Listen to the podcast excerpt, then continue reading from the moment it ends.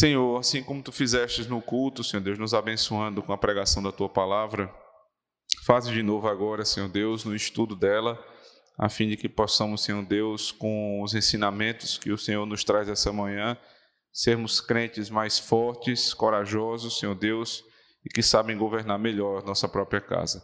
Com a certeza da vitória e a certeza que vem e procedem das promessas que estão na tua palavra, nós nos regozijamos e pedimos, Senhor, seja conosco. Amém. Irmãos, nós estamos num, num tempo em que coisas óbvias precisam ser ditas e repetidas. Né? Você acha que falou a respeito de uma coisa e todo mundo entendeu, é preciso rever esse seu conceito, porque nem sempre as pessoas entendem o que vocês estão falando.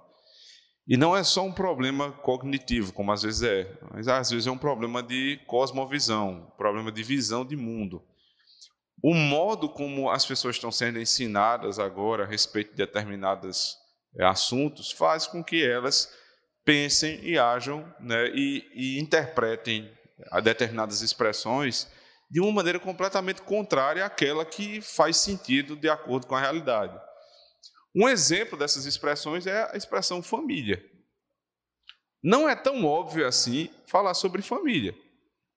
Porque em determinados lugares, quando você citar a palavra família, para você quer dizer pai, mãe e filhos, né? em suas variações, porque é sempre bom lembrar, uma, é, uma esposa que perdeu o marido, se tornou viúva, e ela é viúva com seus filhos, isso é uma família.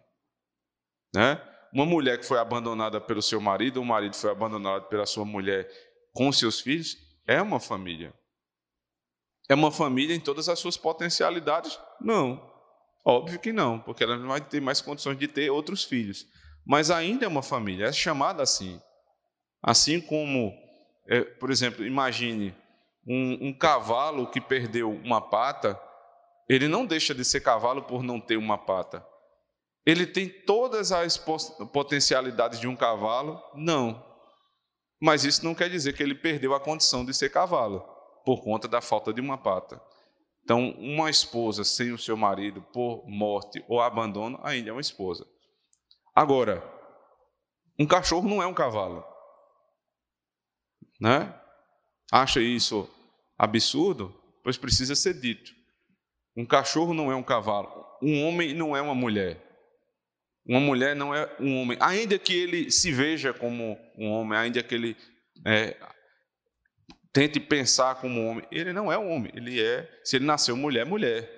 Se essa pessoa nasceu um homem, é homem. Sabedoria filosófica básica, mas que precisa ser trazida a, é, ao conhecimento dos homens que já não sabem mais diferenciar questões óbvias. Né, existe um, um, um, ditado, né, que é até uma expressão de um livro que diz assim: Você vai acreditar em mim ou nos seus olhos? É claro que eu vou acreditar nos meus olhos, não em você. Eu estou vendo. Eu sei o que é uma família. A família foi instituída por Deus. Ela foi descrita aqui no Salmo 127, que é uma família. O pai com sua esposa e filhos, lutando contra o mundo. Isso é uma família. A família ela tem propósitos. Um dos propósitos é procriação. Então, se uma família, por natureza, não por alguns incidentes, não pode ter filhos, não é família. Deixa eu lhe explicar, né, para entrar nos detalhes. Por natureza, um homem e uma mulher têm filhos.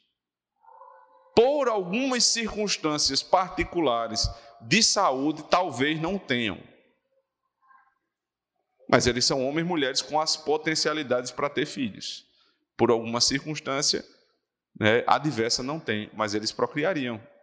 Em, é, em condições normais, eles procriariam. Agora, quando você bota pessoas de, é, de mesmo sexo numa casa, nunca eles procriariam, sob hipótese nenhuma, ainda que estivessem gozando de plena saúde, eles nunca se reproduziriam.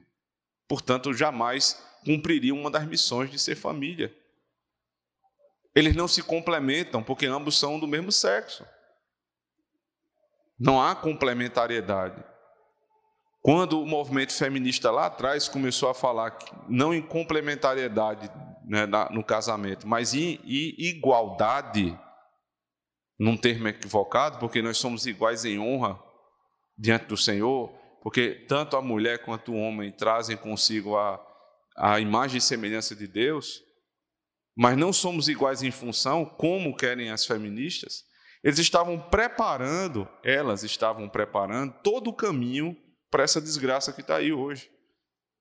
Nunca quiseram igualdade de direitos, eles queriam igualdade de funções, e isso é impossível.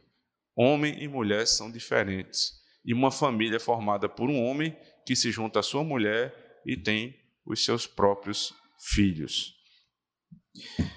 O autor começa exatamente dizendo, falando sobre isso. O que é casamento? O que é família? O que é um lar? Para muitos, tais questões podem parecer ridículas. O senso comum nos diz que o casamento ocorre quando duas pessoas contratam um fotógrafo para tirar uma, numa igreja, é, fotos numa igreja. Família diz respeito aos filhos que nascem logo em seguida, e um lar é o lugar onde você guarda seus sapatos. É, é, é uma linguagem é, até é, irônica, mas é mais ou menos isso que o pessoal acha. Casamento é a cerimônia, é aquela festa, quando você tira foto. Família é a pessoa que você divide lá as contas e os filhos são os que lhe aperreiam. E o lar é o lugar onde você guarda seus sapatos. Ele diz: é possível ter existido épocas na história em que era seguro adotar o pensamento comum vigente a respeito da natureza do casamento e do lar.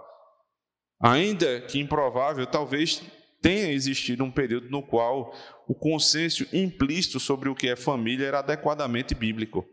Mas se esse foi ou não o caso, certamente não é o que está acontecendo na nossa geração. Não dá para começar uma conversa a respeito do que é família sem antes precisar definir. É preciso definir os termos a respeito de família. Se você entra num debate a respeito de família, com, especialmente com pessoas do mundo, e você não define os termos, você não vai chegar a lugar nenhum nunca. Porque estão falando de coisas distintas. Ele continua: em poucos períodos da história houve tanta confusão disseminada a respeito da masculinidade e feminilidade, e de como esses dois aspectos dos seres humanos foram projetados por Deus para complementar um ao outro em um lar bíblico, ou a respeito da criação bíblica dos filhos. A família bíblica, veja só, é um governo instituído, estabelecido por Deus, já no princípio da história humana. O que é a definição de, de família? Um governo bíblico instituído por Deus desde o princípio. É por isso, inclusive, que os ímpios podem casar. Porque a instituição da família não é da esfera da graça, mas é da esfera da natureza, da, da criação. Todas as instituições de Deus que dizem respeito à criação, elas foram dadas para justos e ímpios. Por exemplo, a organização de um Estado, ela procede, a ideia de Estado procede muito mais da criação. Tem mais a ver com a criação, não com a graça. É por isso que você não espera que a punição da polícia seja semelhante à punição de um pai e de uma mãe. Porque na punição da polícia não existe o propósito de reeducar. Não espere um policial bater dizendo eu estou aqui educando. Não, ele está batendo para punir. Agora, a punição de um pai e de uma mãe, especialmente quando estão pactuados com Deus, diz respeito à educação. A punição é educativa, é didática, é graciosa, não é para espancar, não é para doer simplesmente. Então, esse, governo que se, se coloca na família é um governo instituído por Deus, onde o marido é o cabeça e a mulher é a sua principal conselheira. Preste atenção nisso. A esposa é a principal conselheira do seu marido. Ela não é né, do conselho deliberativo, não é ela que vai dizer como as coisas vão é, acontecer, mas ela é de uma espécie de conselho consultivo. que é diferente. O conselho deliberativo tem função, tem autoridade de dizer o que vai ocorrer numa determinada é, instância, numa determinada organização. Um conselho consultivo serve para o presidente tomar consulta, ouvir conselhos das pessoas que fazem parte daquele conselho. No Estado brasileiro existem vários conselhos consultivos. Existe um, um ministro que pode, é, ele pode, numa grande crise, chamar pessoas que são é, especialistas reconhecidas naquela área e consultar. Elas não estarão dando as ordens para um ministro de Estado, elas estão é, sendo consultadas e estão dando a opinião delas a respeito daquela situação. Exatamente o papel da esposa. Ela, sob consulta do seu esposo, ela dá a sua opinião e se submete à decisão dele. E os filhos são súditos temporários desse reino. Eu achei fantástica essa definição. Súditos temporários desse reino. Porque bons pais não educam filhos para viver o resto da vida dentro de casa. Nós sabemos, irmãos, que os nossos filhos eles estão temporariamente dentro da nossa casa. E daqui a pouco eles vão embora. Chega inclusive uma época da, é, do casal que eles começam a pensar em casa, já levando em consideração isso, o fato de que seus filhos estão para sair. Então, é, é, falta só um sair, aí assim, a gente está precisando agora repensar o nosso imóvel. Fulaninho já está com vinte e tantos anos, daqui a pouco ele vai embora e a gente vai ficar com uma casa do tamanho do mundo, um apartamento do tamanho do mundo. Para quê? Né? Às vezes é, pode ser esse o pensamento da casa. Mas o fato é que eles estão se programando para uma nova condição, porque não educaram seus filhos para viver dentro de casa. É uma, uma tragédia quando você tem um, um rapaz de trinta e tantos anos que não, não saiu de dentro de casa. Está fazendo o quê? Está perdido ali. Porque é, é tão, isso é tão complicado na prática que ele, ele é muito adulto para receber ordem, porque um homem de 35 anos, por exemplo, dentro de casa, o pai vai dizer o que ele fazer, ele vai dizer que ele é homem, mas como ele é tão homem assim e não tem nisso a família dele? Começa a ter muito problema dentro de casa com um homem feito que não casou, porque ele, ele está sob autoridade ainda. Só que a idade não é própria para isso. Então, por um lado, os pais devem educar seus filhos não para com a primeira moça casarem ou com o primeiro rapaz casarem, mas que eles saibam tomar essa decisão na hora certa e não fiquem o resto da vida, né, é, dentro de casa com esse esse problema sério que é um homem adulto ou uma mulher adulta sem ter um esposo ou uma esposa para casar. Eles precisam casar. Claro, evidentemente, ressalvando as situações em que, na providência de Deus, isso não foi possível. Mas são situações bem é, pontuais, né? não, são, não são tão comuns assim. Estabelecendo o que é família, e somente depois disso a gente pode começar a tratar de como essa casa vai se organizar. A casa, que é um reino, onde existe um rei, é um homem, existe uma rainha, que é do conselho consultivo desse rei, e existem os súditos temporários, né, que ele até fala assim: os súditos temporários passarão a ser colonos, porque eles vão formar outros reinos. Eles vão, daqui a pouco, vão formar suas próprias famílias. Então, um, uma monarquia onde os príncipes eles vão constituir o seu próprio reino depois, para o avanço do reino geral, que é o reino de Deus. Em seguida, ele diz assim: Consequentemente, cada família é projetada para ser uma cultura, com linguagem própria, costumes, tradições e incontáveis consensos implícitos. Deus fez o mundo de tal modo que as crianças crescem na cultura de uma família, que as crianças que crescem na cultura de uma família são moldadas e modeladas por ela.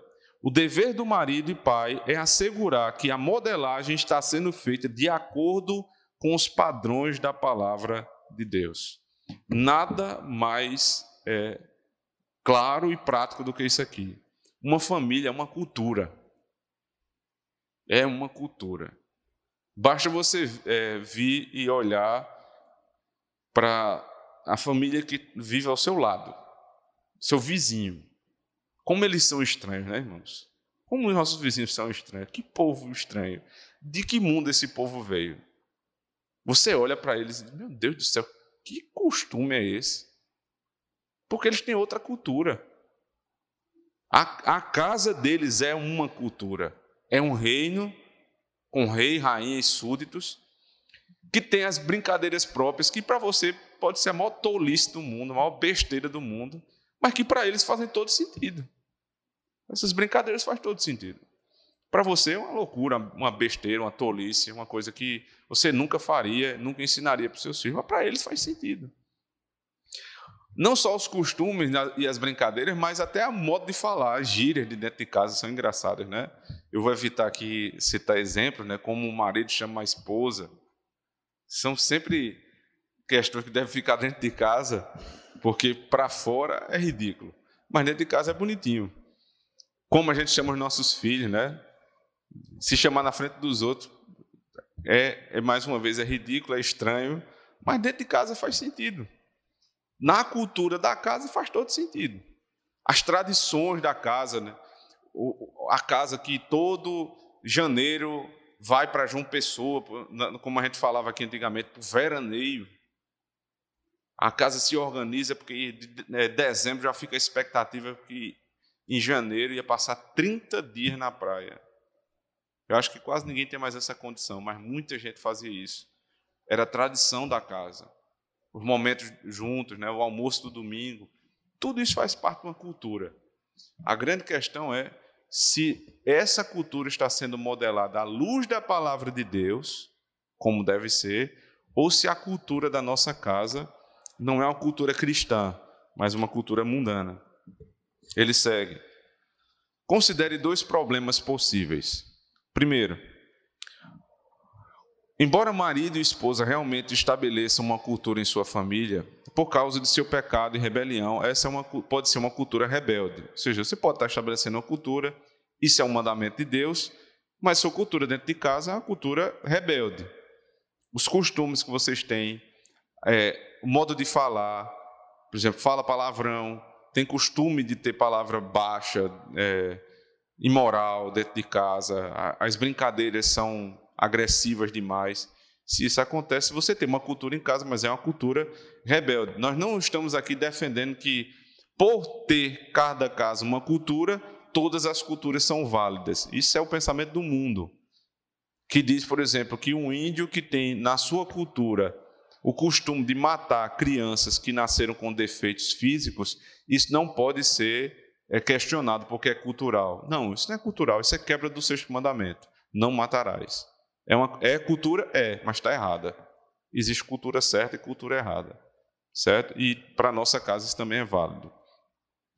O segundo problema, bem mais comum entre os cristãos modernos, é o problema de simplesmente esquecer que a família é uma cultura e permitir, como fatalmente ocorre, que influências de culturas externas tomem a primazia no modo como os filhos são moldados.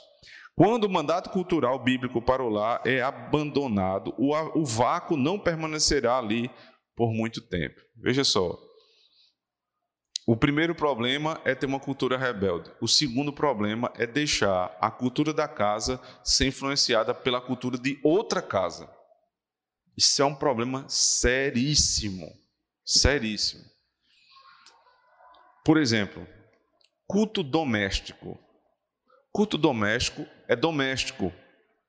Isso quer dizer, é dos domésticos da casa. Quando você pega o seu culto doméstico e começa toda semana a trazer a família de fulano e a família de ciclano, isso não é mais culto doméstico. Isso é, em primeiro lugar, se não tiver sob supervisão do conselho da igreja, uma usurpação da autoridade dos presbíteros. A gente já estudou isso aqui lá há muitos anos. O diretório de culto de Westminster diz isso. Não podem, as famílias não têm direito, mesmo sendo sua casa, mesmo você tendo pago por ela, a supervisão espiritual da sua casa não está sob, nesse sentido público, sob a tua mão. Sobre a tua casa, sim. Mas quando você junta duas, três famílias, você perdeu o seu direito. O seu direito é de fazer, e o seu dever também, é de fazer culto doméstico com os domésticos da casa. A não ser que você esteja, por exemplo, recebendo uma família dentro da sua casa. Aí, claro, essa família que está hospedada na sua casa vai participar do seu culto doméstico, mas é por um, uma, um caso muito extraordinário. Via de regra, culto doméstico são com os domésticos da casa. Para que as culturas de fora não se estabeleçam na tua casa. Porque você pode, por exemplo, chamar um batista para dentro da sua casa, um, um congregacional, um assembleano. Ele pode estar lá hospedado na sua casa sem problema nenhum, é teu irmão em Cristo.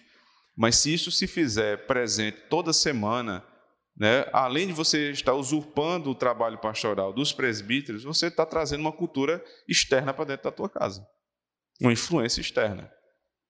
Quem é que vai ensinar teus filhos? É você ou é o, o, o pai da outra família? Não pode. Isso é usurpar agora a autoridade do pai dentro de casa. Então, cada família faz o seu próprio culto doméstico. Isso se replica em várias outras áreas. Preste atenção como é que teu filho e tua filha falam, o sotaque deles. Ou, claro, assim, se a pessoa morou, estou falando sotaque, é, é um, analogia, né? Se ela morou em outro canto, ela vai ter outro sotaque. Mas é, é gíria, por exemplo. Tem que ter a gíria da casa. Não pode ter gíria de outro, de outro lugar, porque isso é uma influência maléfica dentro da tua casa. Não acho que é coisa é, normal, que é menor. Teu filho tem que falar como você fala. Ao contrário disso é você achar, não é porque ele é jovem, né? É porque ele é jovem, jovem é assim mesmo, jovem é descolado. Não, jovem não tem nada na cabeça. Não tem nada na cabeça. Estuda a Bíblia.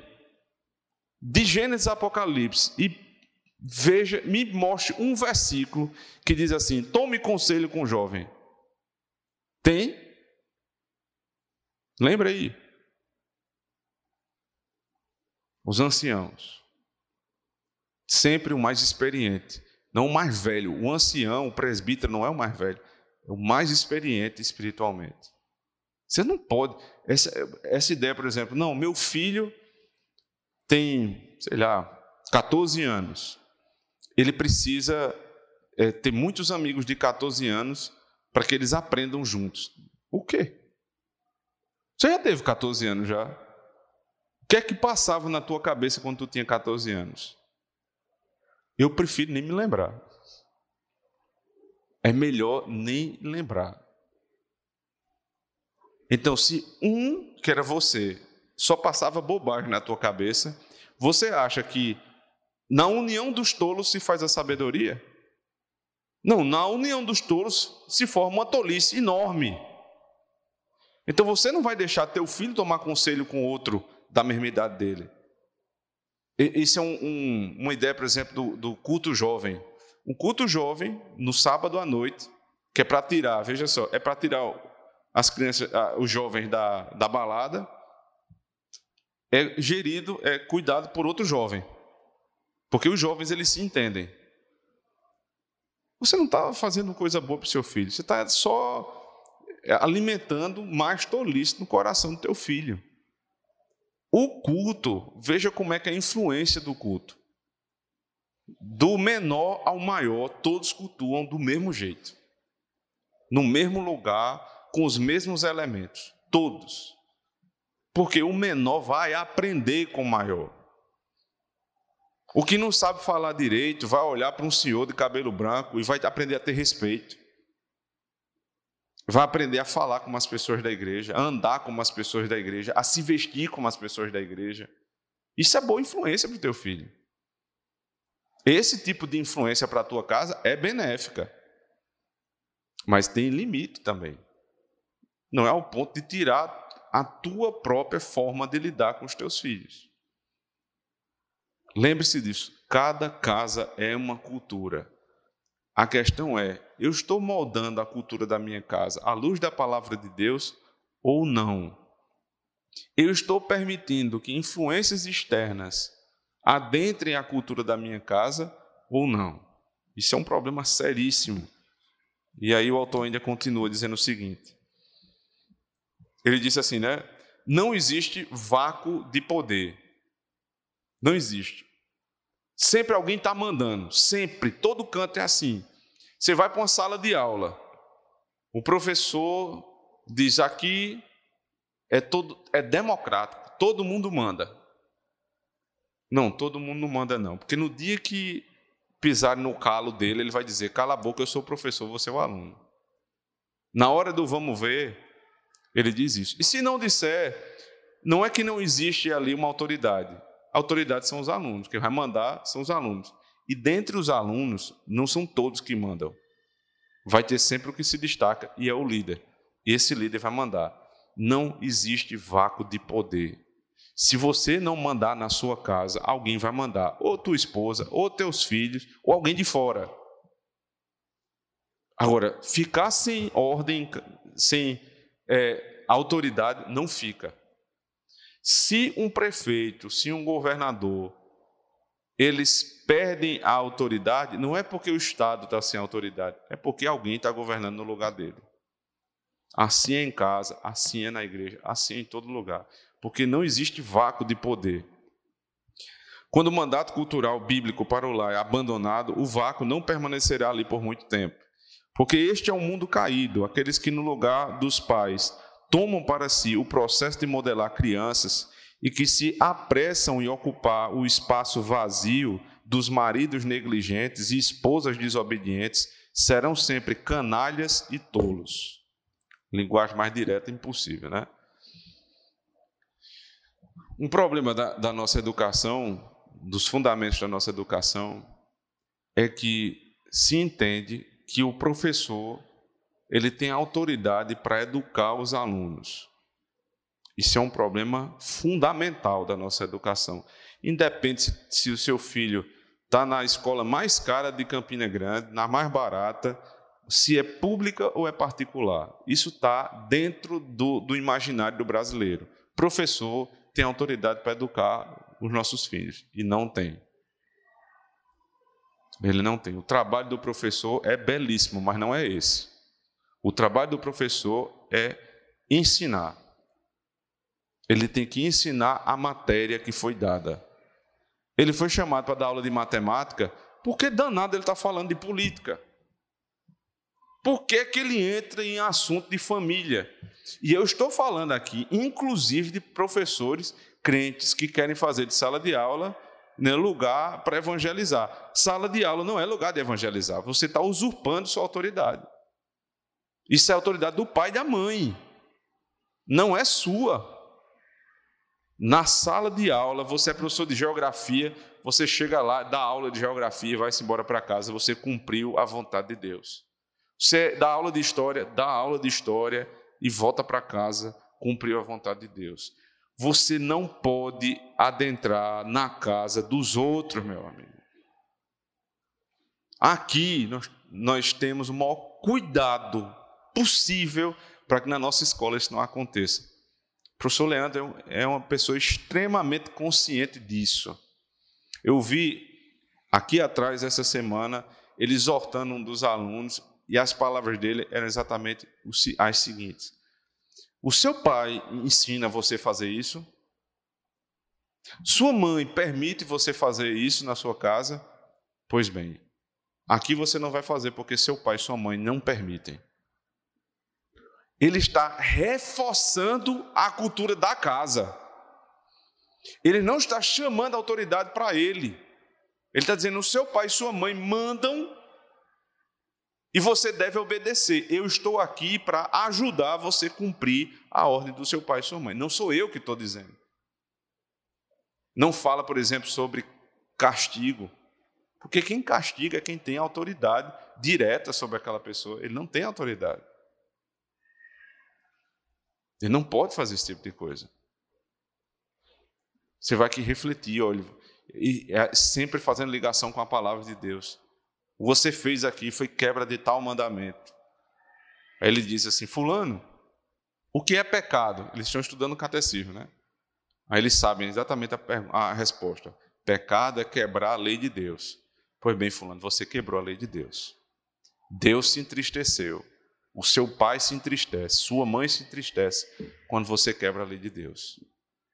Ele não está invadindo, ele está ensinando exatamente o que o pai e a mãe ensinam. Numa escola, preste atenção nisso, para você entender, ter uma noção do que a gente está fazendo aqui. É verdade que a gente está dando o melhor ensino acadêmico de Campina Grande? Eu, eu não tenho nem dúvida. A melhor escola de Campina Grande, academicamente, é a nossa, essa, essa salinha aqui. Não tenho dúvida. Agora, é só isso que a gente está pensando? Só acadêmico? Não. Nós estamos fazendo coisa muito superior a isso. Muito. Muito. Eu andaria léguas para trazer minha filha para cá, só por, pelo que eu vejo aqui, como as coisas são tratadas. Ninguém invade a autoridade de pai e mãe. E isso é um absurdo. É como o autor diz, é coisa de tolo e canalha invadir a autoridade que é somente dos pais. E castigar e punir. E dizer ao teu filho, teu filho é crente, ele chega lá e começa a desfazer do nosso Deus. Eu me lembro de uma família que não está mais aqui conosco. O pai estava aperreado numa, numa visita que eu, eu fui fazer, porque o filho estava escutando o, o professor maconheiro dele a, ensinando todo tipo de desgraça, que droga é coisa boa, que é, família não é o que ele pensava, que Deus é uma coisa de, de gente é, baixa, de gente fraca, ensinando. E ele, e ele começou rebatendo. Depois, sabe o que, é que aconteceu? Ele não tinha mais força, era, uma, uma criança ainda. Não tinha nem força contra o professor.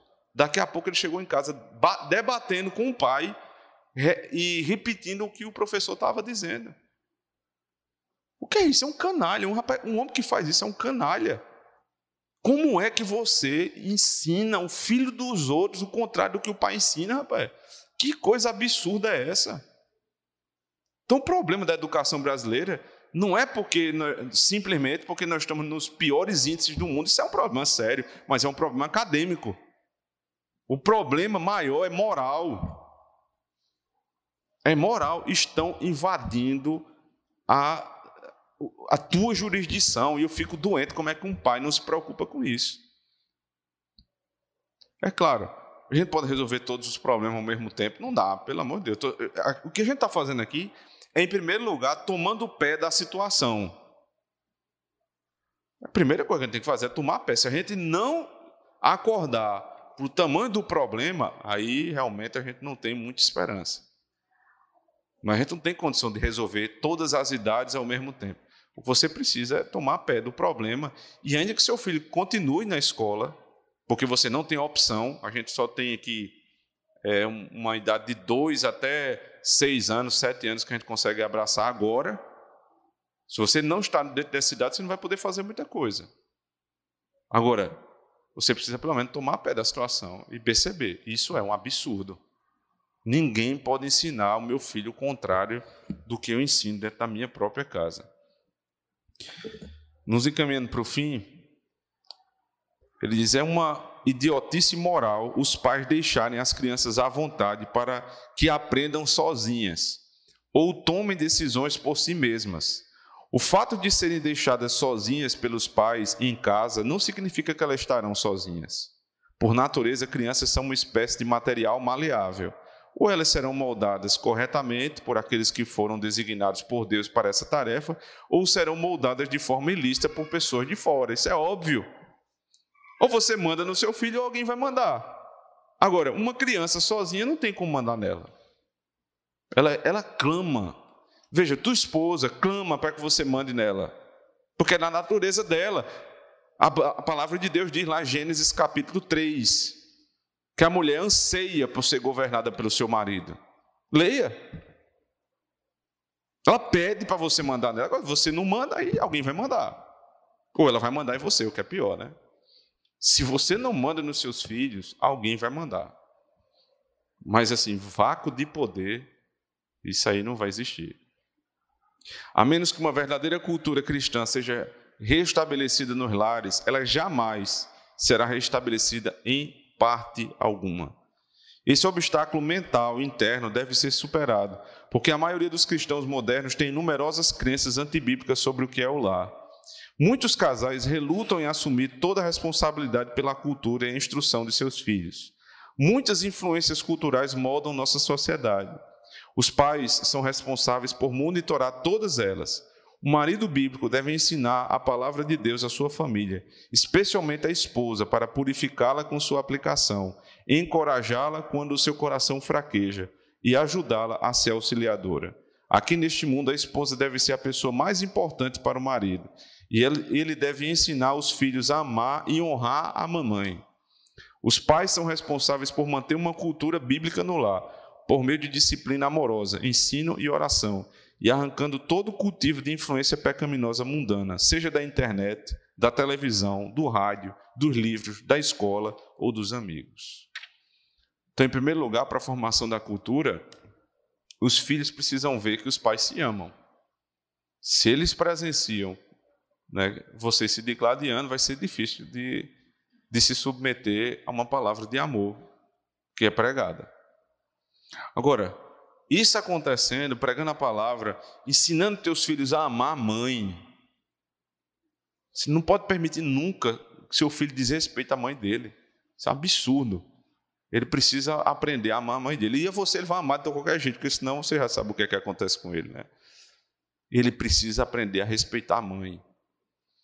Respeitando a mãe, respeitando o pai, então eles precisam ser afastados de todo tipo de influência de televisão, de jornal, de TV, de internet, tudo que não presta. E aí, ele diz, por exemplo, o obstáculo apresentado pela televisão deve ser algo óbvio. A Terra representada noite após noite pela tela da TV e outros meios de comunicação é uma cultura alienígena, é uma outra terra, muito longe do cristianismo bíblico. Contudo, quantos pais cristãos permitem que seus filhos, sem qualquer supervisão adequada, construam sua trajetória em torno dessa cultura pagã? Não é que teu filho não possa assistir filme, não é que ele não possa ir no cinema um dia, mas ele tem que estar tão encrostado na cabeça dele que aquilo ali é uma coisa alienígena, ou seja, é de fora, é um absurdo, que ele não vai se contaminar com aquilo. Você, primeiro, não vai deixar ele assistir de tudo. Né? É, essa, essa ideia de que né, os filhos têm que ter contato com essas coisas, porque eles precisam aprender o contraditório. Uma criança não tem condição disso, meu amigo.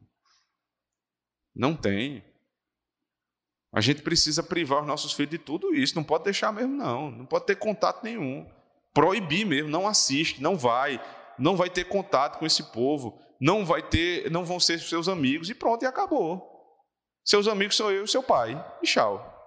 Se tiver mais alguém que presta, eu vou dizer a você. E o resto não vai prestar. É, é, é para ser assim, completamente contrário ao mundo mesmo. Porque o contrário disso, você já sabe qual é o destino.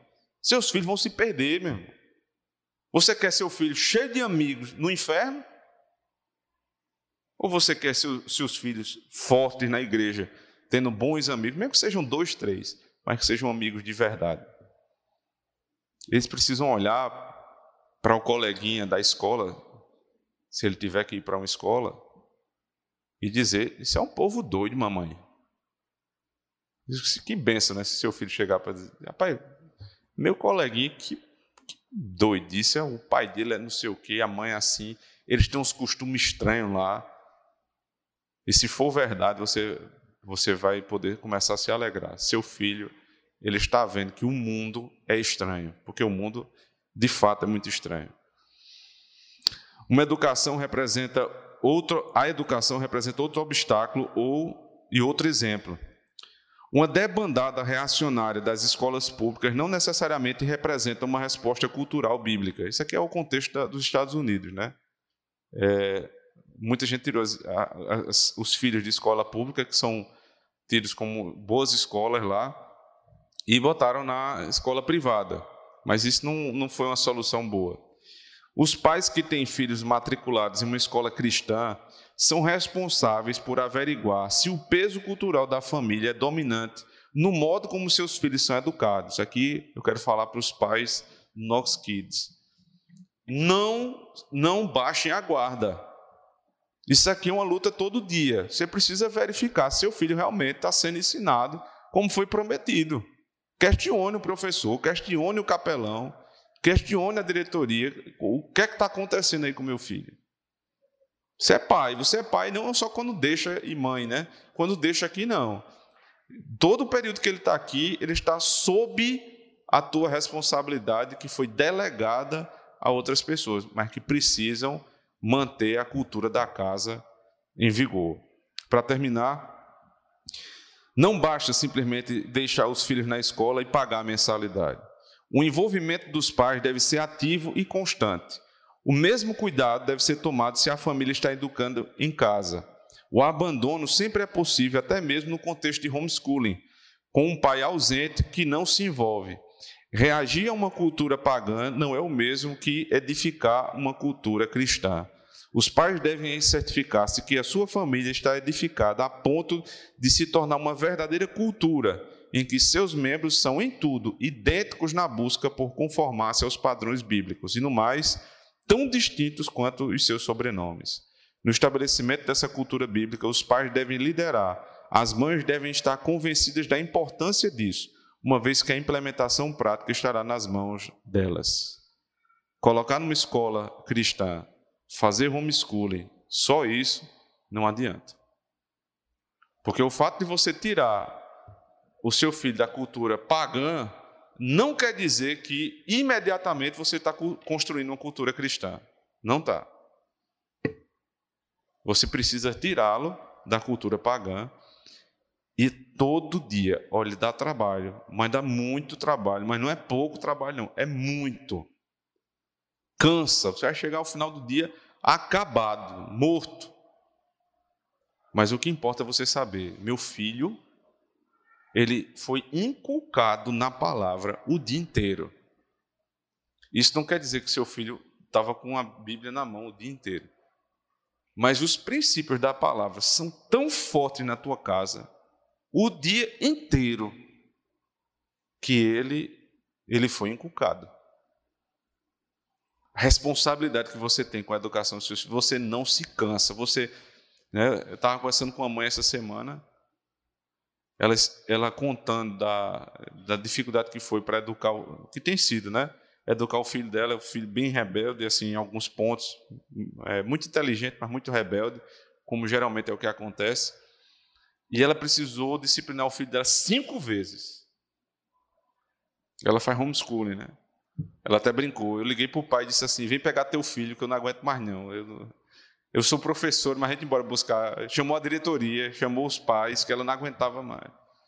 Mas ela disse, o pai disse: você só vai sair daí quando você ganhar dele. É exatamente isso. O teu filho está dando trabalho. Você diz, que pensa nos bichinhos pequenos e rebeldes. Você diz, ele vai, lhe confronta. Você vai lá, disciplina de novo, disciplina de novo, até você ganhar dele, meu amigo. Porque não seja, você não pode, não é possível, não seja envergonhado por uma criatura de 90 centímetros. De um metro, de um metro e dez, de um metro e vinte, de um e oitenta. Enquanto ele está debaixo da tua casa, do teu teto, ele vai ter que obedecer você não pode deixar ser de outra forma. Né? Como é que povo dizia? Comeu do meu, do meu feijão, prova do meu cinturão, né? Comeu do meu feijão, prova do meu cinturão. Não é um provérbio bíblico, não, mas está certíssimo. Eles precisam se curvar à autoridade de Deus dentro de casa. E você não pode deixar que nenhuma autoridade de fora influencie na tua casa. Isso é uma família cristã. Amém.